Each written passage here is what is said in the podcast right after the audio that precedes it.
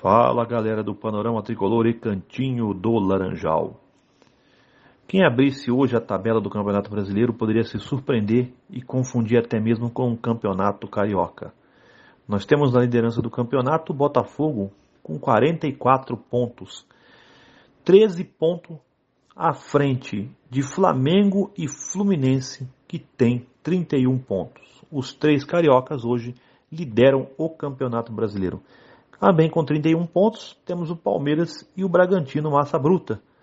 Né? O Bragantino que venceu o Curitiba na última partida, chegou aos 31 pontos, mesma pontuação do Palmeiras. Você tem o Fluminense aí, né?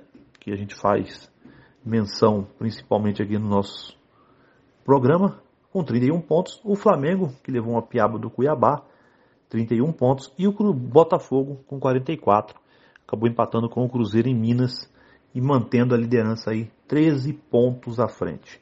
O outro time carioca é o Vasco da Gama, que acabou deixando a lanterna do Campeonato Brasileiro nessa última rodada, foi a 12 pontos, venceu o Grêmio, né? Depois de muito tempo, o último gol que o, Vasco marcou no São Januário, para você ter uma ideia, em casa no Campeonato Brasileiro, se eu não me engano, tinha sido em 2020. Uma coisa absurda, né? Mas o Vasco chega a 12 pontos e deixa o América em último. O América acabou perdendo para o Bahia. Pois vamos lá, o destaque dessa rodada do Campeonato Brasileiro. Fluminense vencendo o Palmeiras no sábado. Fluminense com um time misto e o Palmeiras ainda mais misto, vamos dizer assim. O Palmeiras bem modificado, visando os jogos né, de Libertadores durante a próxima semana agora. Os dois times se enfrentaram e o Fluminense acabou vencendo por 2 a 1 numa partida em que o John Kennedy talvez tenha sido o principal destaque ofensivo.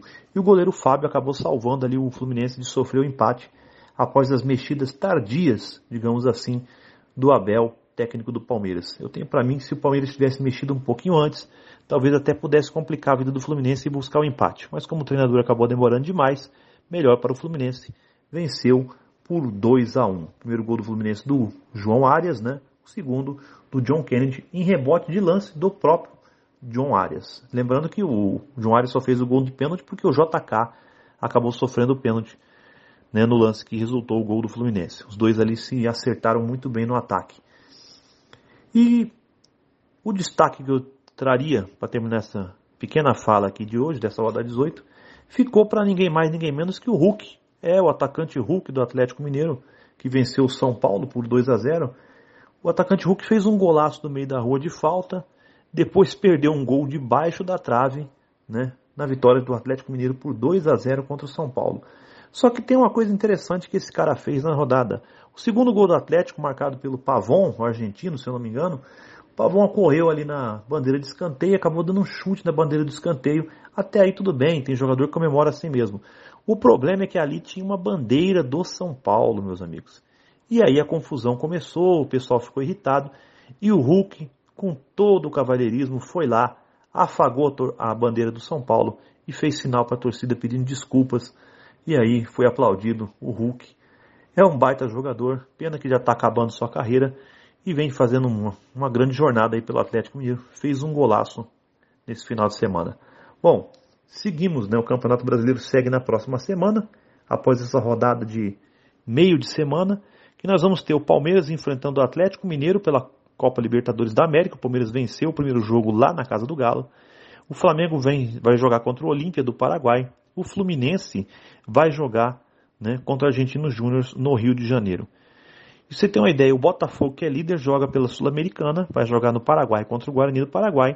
E o Bragantino, que também tem 31 pontos e está ali né, na quinta posição do Campeonato Brasileiro, junto com o Fluminense, Flamengo e Palmeiras nos 31 pontos, ainda joga com o América Mineiro pela Sul-Americana.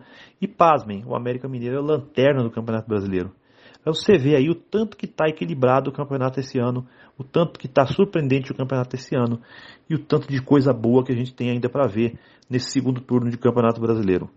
Evidentemente, apesar de todo o equilíbrio, o Botafogo é um ponto fora da curva, até porque ninguém imaginava que o time da Estrela Solitária pudesse ter hoje, no final do primeiro turno, nada mais, nada menos que 13 pontos à frente do poderoso Flamengo, do multicampeão Palmeiras e do próprio Fluminense.